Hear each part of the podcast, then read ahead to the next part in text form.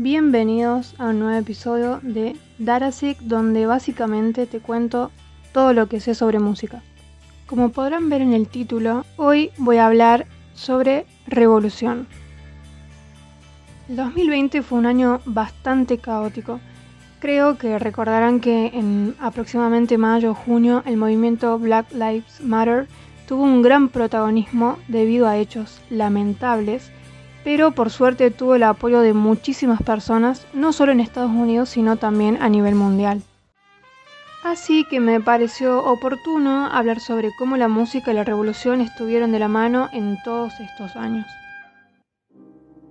Para empezar, vamos a hablar de Strange Fruit de Billie Holiday. Esta canción, grabada en 1939, podríamos decir que es una de las primeras canciones de artistas afroamericanos donde la letra es tan explícita sobre el racismo. En este tema podemos escuchar la voz de Billy conmocionada, pero con cierta fuerza que la verdad es impresionante.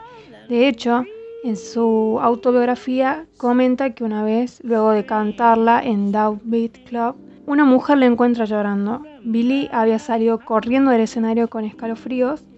La mujer va y le dice, en mi vida oí algo tan hermoso. En la sala se podía oír volar una mosca.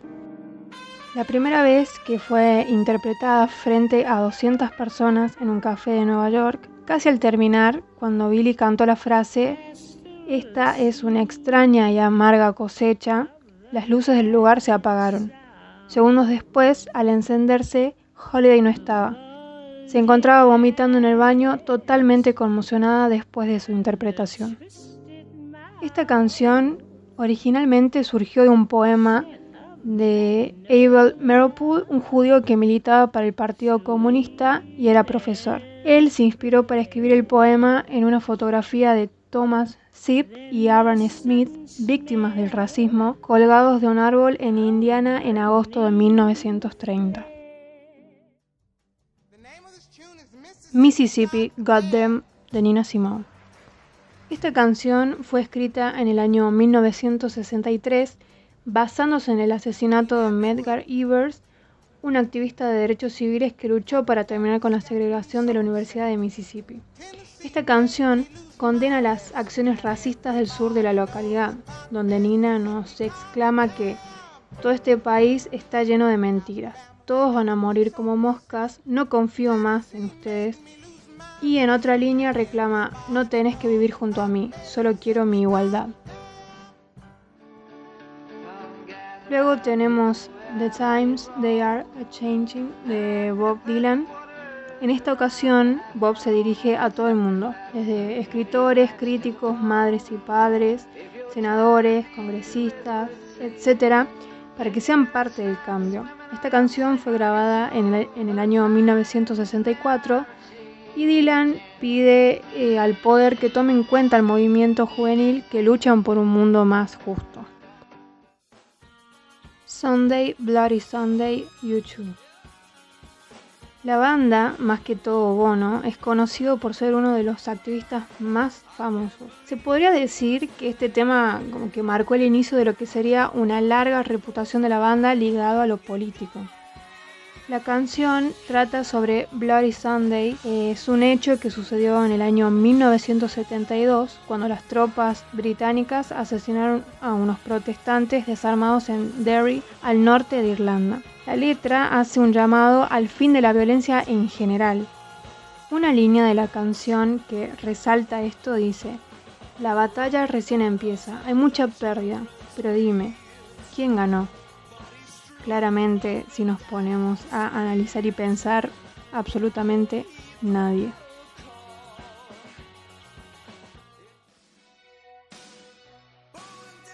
Born in the USA de Bruce Springsteen que no los engañe el título. En esta ocasión, Bruce escribió la letra en un sentido más cínico, por así decir, refiriéndose a los estadounidenses respecto a sus actitudes y acciones.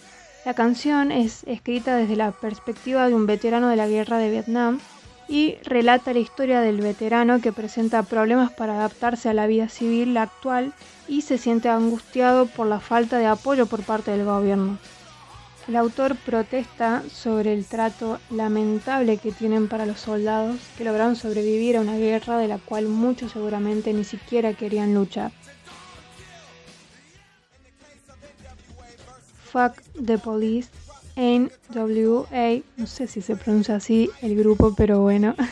Muchas décadas antes de que el movimiento Black Lives Matter surja, el grupo expresa el enojo que sentían respecto a la brutalidad policial y el racismo. Cada integrante en esta canción cita un ejemplo haciendo referencia a los estereotipos que encontraban similares a ellos y también a los jóvenes juzgados por cómo se ven y de dónde provenían. What's Going On Marvin Gaye. Esta canción es un poco especial ya que fue originalmente escrita por Renaldo Benson, miembro de Four Tops, el cual, eh, luego de presenciar el abuso policial hacia un protestante en el campus de Berkeley, se inspiró para escribir una canción sobre la violencia. Los demás integrantes del grupo Four Tops no quisieron lanzar una canción de protesta por temor a que algo les suceda. Por lo tanto, Marvin Gaye la tomó agregándole una melodía nueva. Killing in the Name, Race Against the Machine.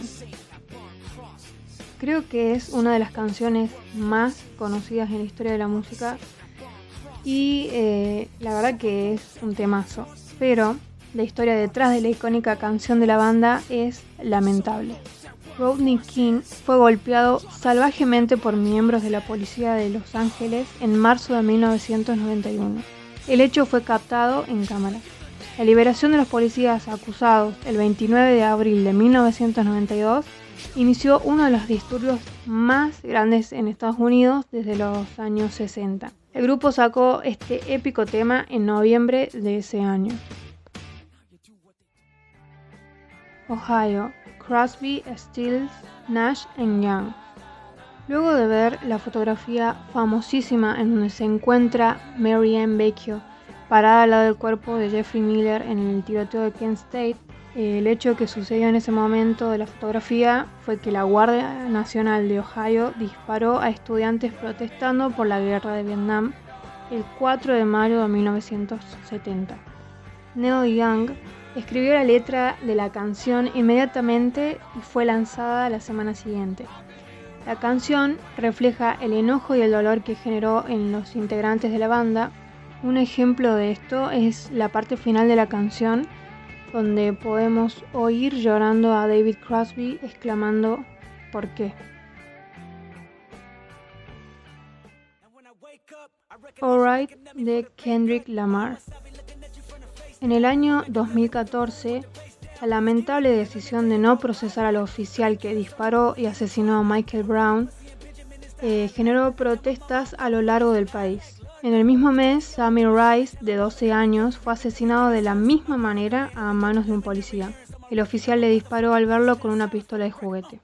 En ese entonces, el movimiento Black Lives Matter en ese momento fue ganando notoriedad y adoptaron esta canción para la causa. La canción refleja cuán importantes son las redes sociales para difundir este tipo de situaciones para que nunca más pasen desapercibidas.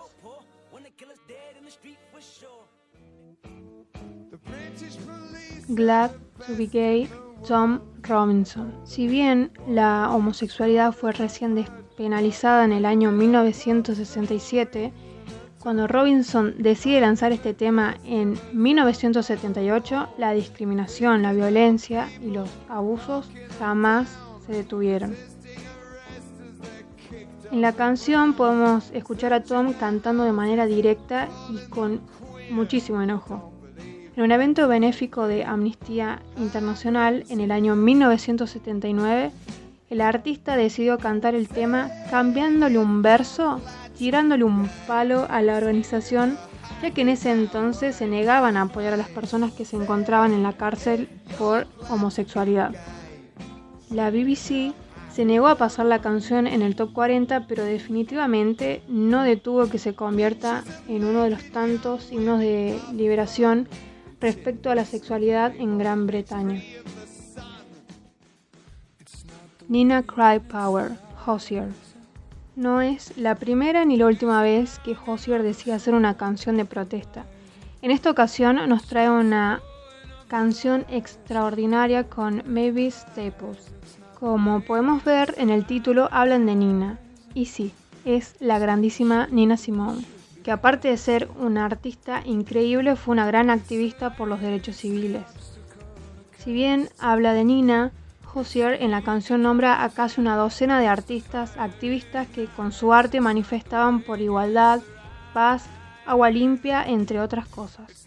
El objetivo del autor es destacar el impacto que tuvieron al hablar de estos temas cuando era necesario. La canción no nombra nada específico, por lo cual protesta, pero podemos tomarla como que protesta por la apatía que predomina en ciertos sectores de la sociedad. Hosier prácticamente está llamando al accionar.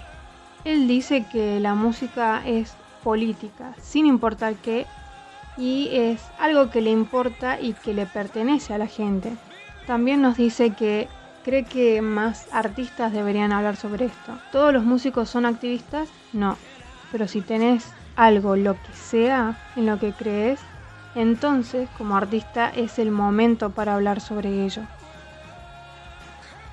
La verdad que no es la primera ni la última vez que podemos hablar de revolución sobre la música. La verdad que hay una lista interminable, infinita, debido a las injusticias que surgieron en la sociedad, en el mundo a lo largo de los años y que lamentablemente van a seguir surgiendo, van a seguir surgiendo canciones. Pero bueno, creo que estamos en tiempos de cambio y siempre la música estuvo ahí y va a estar ahí. También considero que es sumamente importante involucrarse en la causa que uno cree. Está bueno que el arte en cierto modo respalde eso.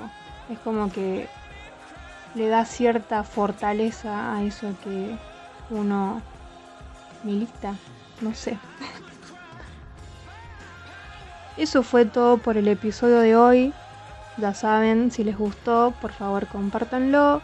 Si se quedan manijas, eh, me pueden contactar por la cuenta de Instagram data.sig, que ahí comparto un poco más sobre música, no tanto data, pero doy un poco de información, noticias y demás.